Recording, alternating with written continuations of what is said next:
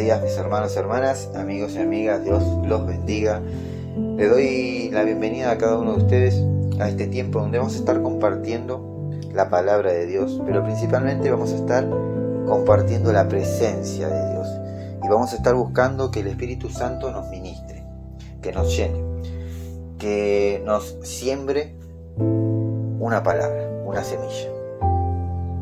Así que disponemos nuestro corazón, que sea una tierra fértil para poder recibir esta palabra y que pueda dar fruto. Amén. Si tenés tu Biblia a mano, te pido que me acompañes al libro de Josué, capítulo 2, versículo 15.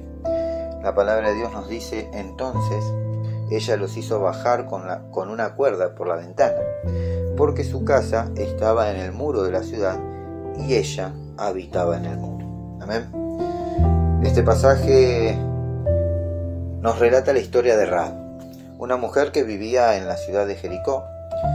Y dice que cuando los espías israelitas llegaron a Jericó para explorar la tierra prometida, Raab los escondió en su casa y los protegió de los soldados del rey de Jericó.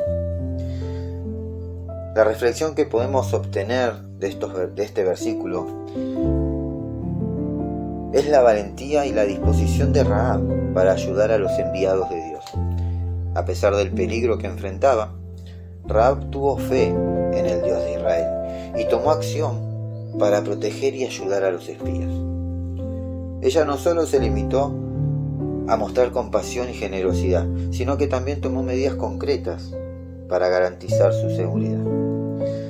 Esta historia nos enseña que la fe va acompañada de obras. La fe de Raab no se limitó a sus palabras, sino que se manifestó a través de sus acciones. Raab entendió la importancia de cumplir con la voluntad de Dios y estuvo dispuesta a arriesgar su propia vida para ayudar a aquellos que estaban siguiendo la dirección divina.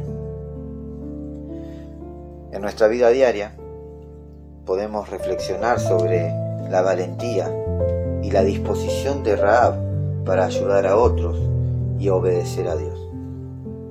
Podemos preguntarnos si estamos dispuestos a tomar acciones concretas para cumplir con la voluntad de Dios, incluso cuando eso signifique salir de nuestra zona de confort o enfrentar dificultades. Asimismo, podemos recordar que la fe verdadera implica no solo creer en Dios, sino también actuar de acuerdo a esa fe, demostrando amor y compasión. Amor y compasión hacia los demás. Amor y compasión hacia tu vecino. Amor y compasión hacia tus compañeros de trabajo.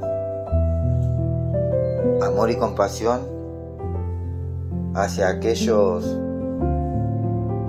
que podemos catalogar como enemigos. Amor y compasión para quienes han hablado mal de ti.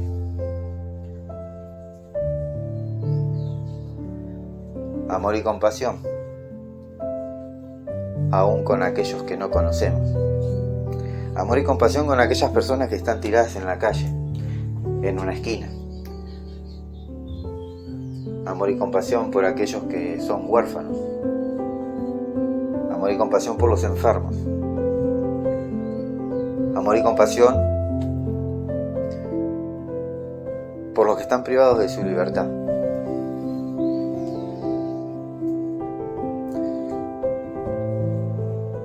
Amor y compasión.